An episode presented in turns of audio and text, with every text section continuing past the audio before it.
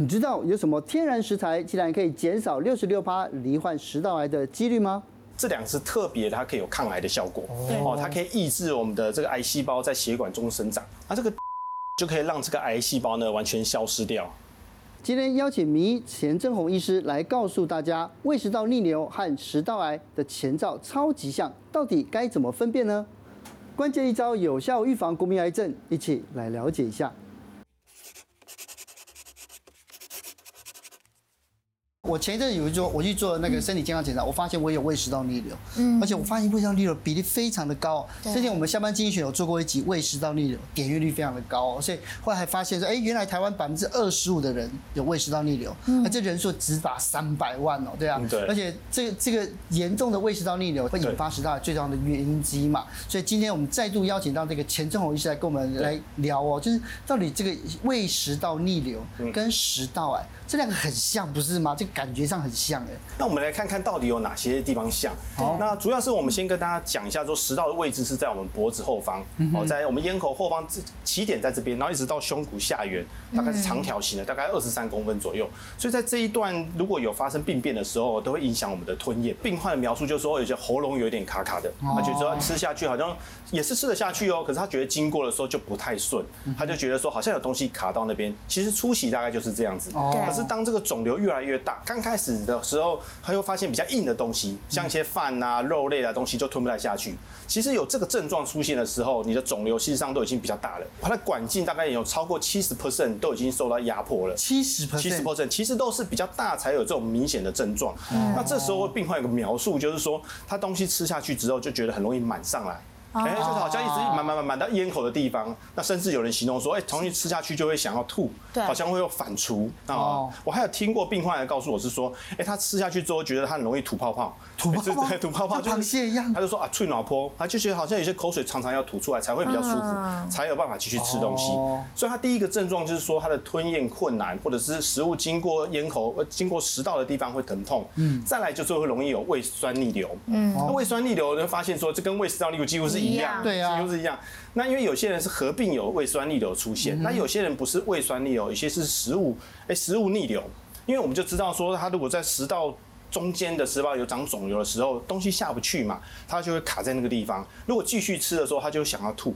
或者说吐出来的东西，有时候是胃酸，有时候是吐吐出来他吃下去的食物。第三个呢，就算是算胸痛了，哈，因为我们是说我们的食道呢在我们的心脏的后方，啊，心脏的后方有肿瘤的时候呢，哎，他也会觉得有点胸闷，这里是心脏，哎，这边是心脏，对，我们箭头指的这个地方呢是我们的食道，像这个里面就是有长肿瘤，那食物呢会停留它的上面，哦，所以有时候我们做胃镜进去的时候，做到这个大概一半的地方，就会发现，哎，内视镜下不去，就看到一个肿瘤在那个地方，而且食物就布满在。它上面是，那食道像这个地方就是我们的胃镜的图片，哦，像我们框起来在右边的右下角这个地方，哎，黏膜就比较不规则。这上就是食道癌啊，这就是食道癌了。现在就已经是食道癌，看起来蛮红润的。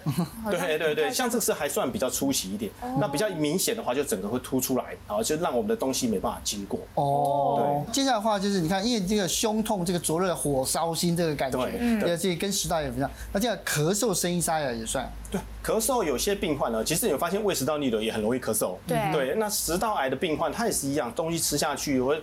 胃酸会跑上来，或者是一些液体会跑上来，它会引起咳嗽。嗯，另外它还有一个特别的症状，就是它容易声音沙哑，声音沙哑就会灼伤。对，这是一个问题。第二个问题就是说，在我们的食道旁边有一条神经叫喉返神经，它是控制我们的我们的声带。那当我们的肿瘤呢侵犯或者是它吃到这个神经的时候，哎，它这个这个我们的声带就闭不太紧，然后它声音会出现沙哑。这时候你去看耳鼻喉科，他会发现，哎，这声带没什么问题啊，找不到特别的问题。这有时候是因为你的食道癌造成这个神经的损伤，让你的声音沙哑。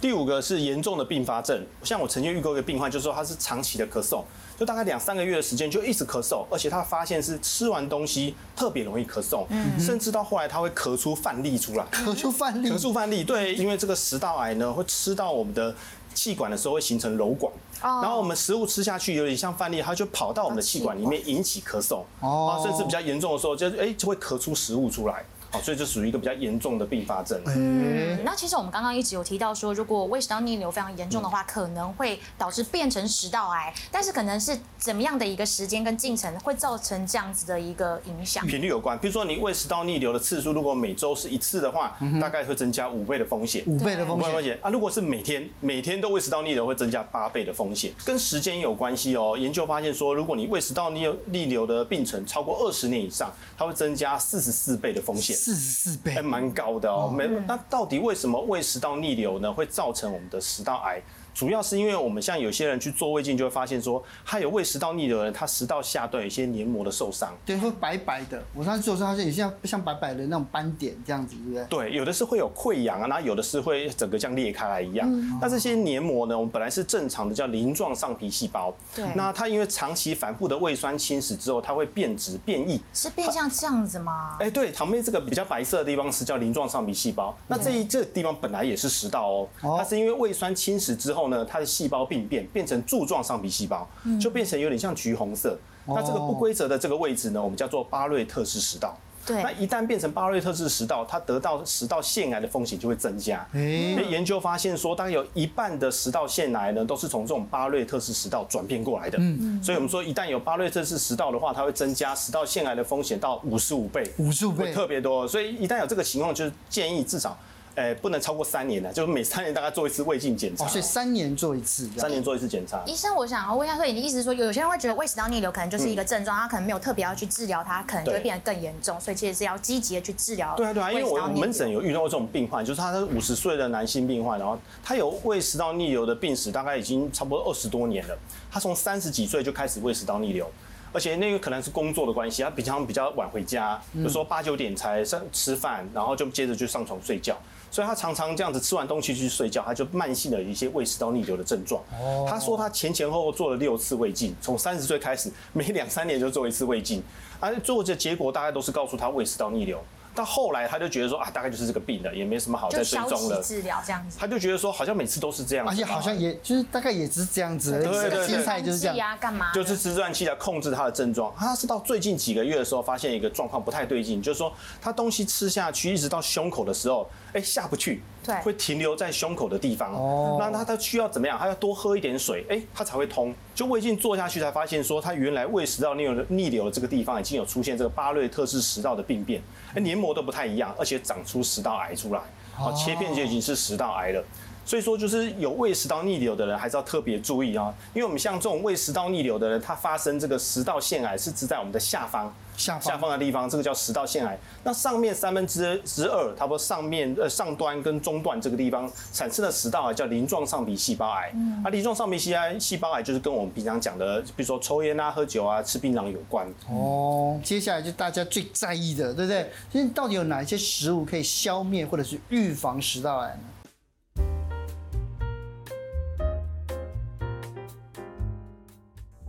孩子的交通安全不能等。为确保学童上下课的安全，新北市透过跨局处合作，致力学校通学环境改善。自一百零八年起就开始推动通学巷改善计划，并提前在一百一十年完成了全市两百一十一所国小通学巷之后，接续改善全市国高中通学环境。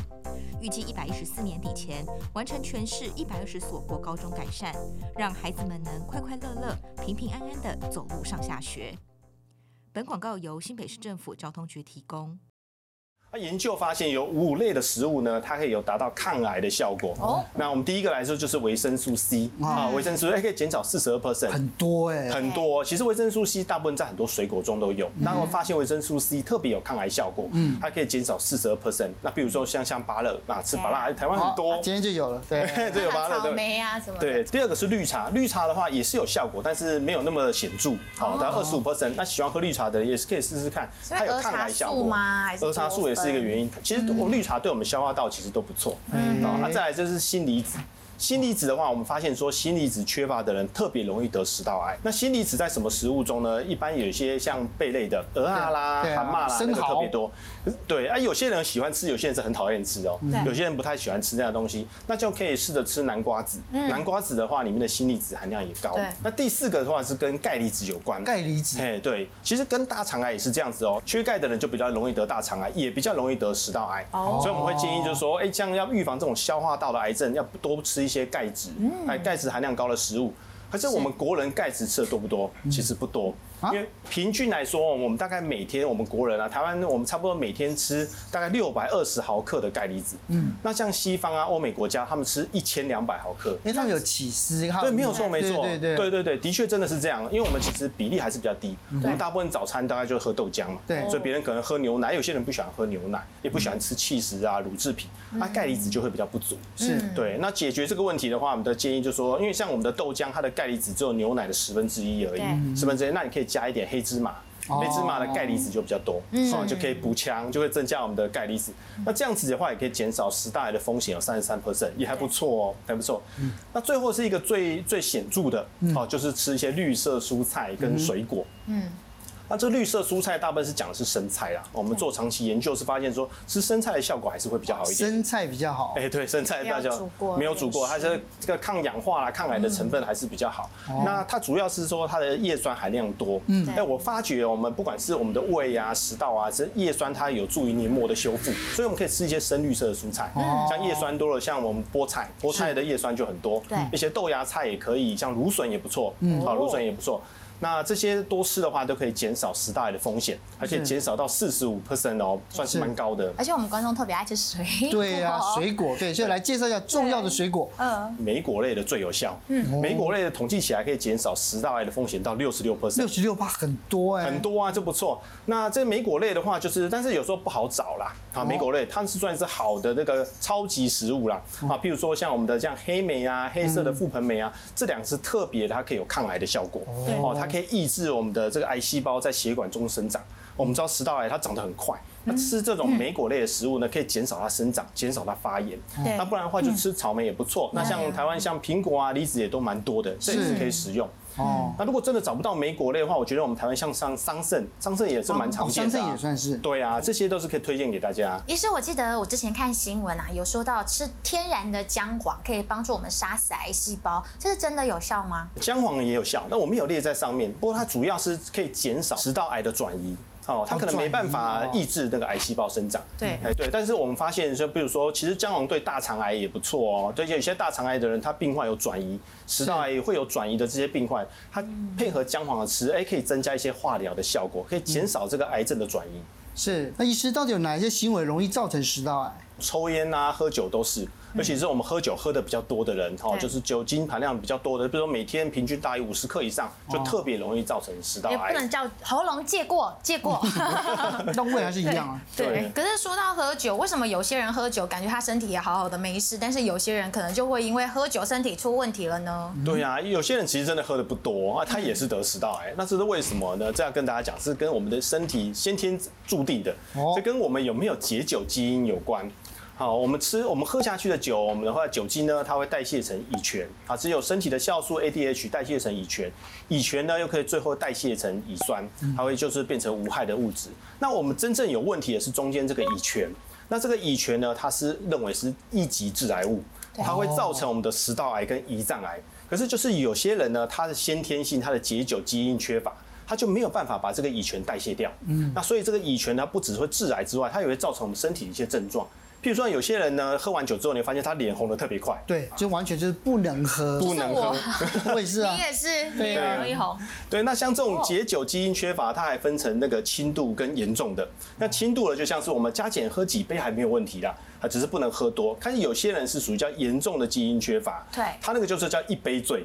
哦，他他喝下去之后，他不是脸变红啊，他是变惨白。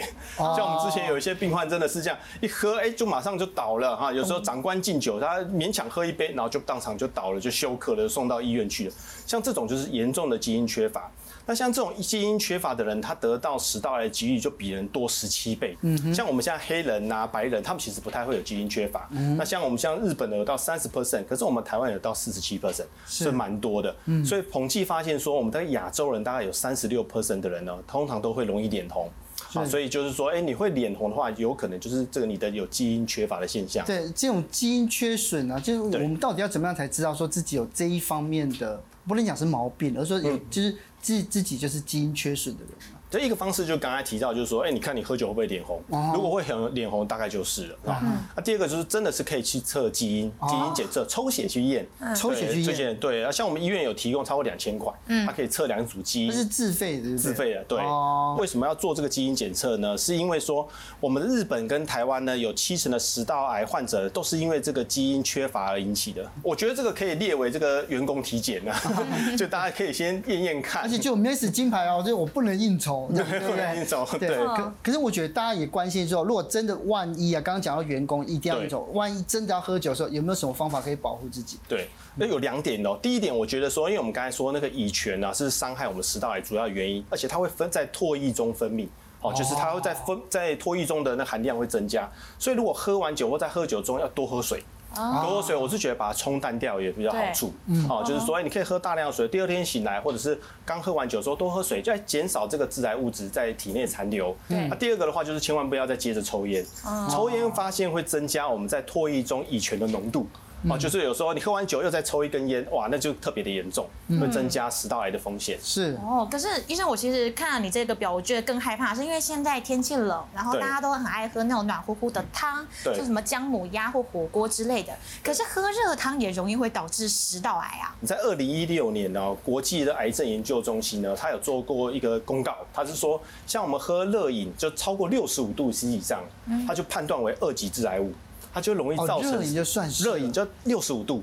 哎，比如说像我们咖啡，我们咖啡冲泡大概就就八十五度，八十五度，现在真的就八十五度啊，对啊，所以所以你直接喝，其实就超过六十五度哦。哎，它就跟它放多久让它降下来？放室温吧，放在室温就放，有时候放个五到十分钟啊。所以研究发现说，如果你是在两分钟之内就喝喝饮料的话，而且特别容易得到食道癌，香气就不一样了啊，对不对？对，所以说还是要放一下啦，还比较比较稳的。所以你要稍微先试一下，不要说哎一口就喝下去。汤也是一样，是啊，像我碰到临床上。碰到一些一些女性病患，然后她就是平常有喜欢喝热汤，甚至喜欢吃一些姜片。因为喝热汤有一个缺点，就是说有些汤是比较油，你要把那个油拨开来，因为油的温度其实比较高，锁住那个对，是有时候喝下去，比如说有一些鸡汤，其实有一点油，温度其实比想象中的高。被油烫到的，被油烫到啊，这个烫到也会伤到我们的食道。另外就是说，如果你常常喝汤，然后又配合喝酒啊，这个有双重加重严重的影响。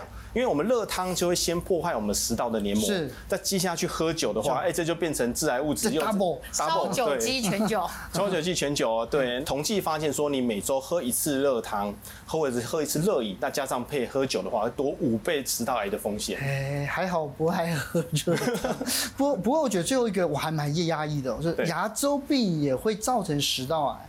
牙周病会，因为我们的食道，我们的食道癌呢，跟我们的一些口腔的细菌有关。嗯，其实后来发现，我们消化道都是哦，有牙周病的病患，它会增加两倍食道癌的风险。嗯，所以建议是说要常刷牙，哦，就把牙齿清洁干净，因为那些细菌也是可能会致癌。那医生，如果跟牙周病的人接吻的话，也会造成容易会有那些，你 就在乎这个东西。没有，也顺便问一下，你看有观众也想知道。特定的细菌呢，会增加癌症的风险。对，那可能就看你对方的细菌健不健康了。是，所以就要拿那个那个保利龙这样，这个安全的吻。大家既然知道这些风险之后，我们既要了解的话，就是检查有哪些方法可以让我们可以，那你可以说，哎，真的真的自己是不是对有这个食道癌的风险？那我建议说还是要做胃镜检查。其实胃。胃镜做进去就可以马上很清楚的知道，哎，虽然叫胃镜，但是食道会检查哦，因为它一定要经过嘛，它要经过食道，对，进去会看一次，出来又会再看一次，所以它可以很准确的发现，哎，你有没有胃食道逆流，还是说你有没有食道癌？那另外食道摄影，它可以看我们食道癌的长度。那现在电脑断层啊，正子摄影，大部分都是在做分析，哦，就看你癌症有多严重。在治疗方面呢，如果比较初期的，比如说第一、第二期的话，哎，我们可以试着用开刀或内视镜切除。或第一、第一、第二期大部分都是在健康检查的时候发现，因为这是有时候没什么症状，有时候意外发现的时候，哎，我们可以用内视镜直接把癌细胞切除，就跟切大肠息肉是一样的吗？哎，很像，对。那有些开刀呢，有时候可以把食道有问题的那一段切除掉。嗯。但是很多人他是比较严重的，他发现说发现的时候都已经没办法开刀。嗯。那这时候我们大概标准的是做叫放射治疗跟化疗同时做，就一边放射治疗啊，一边做化疗。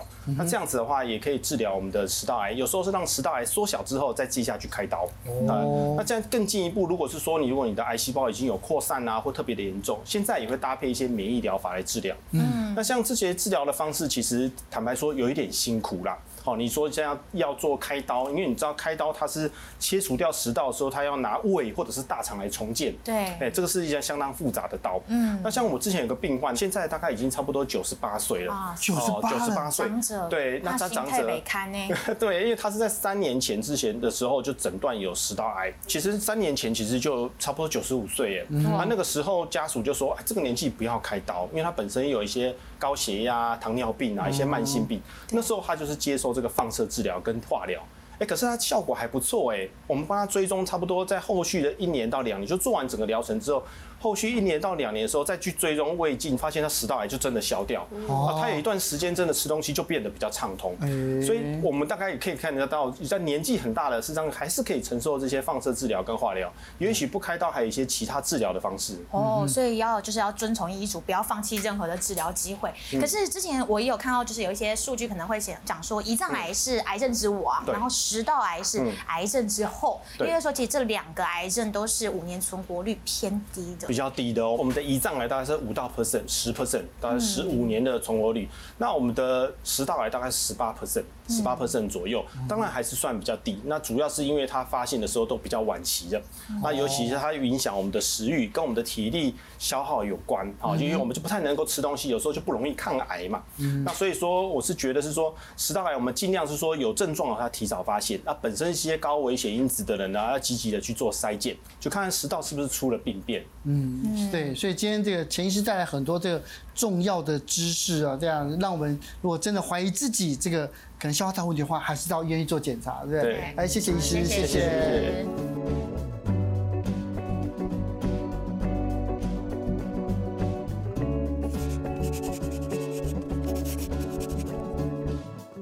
本集节目由下半身医赞助播出。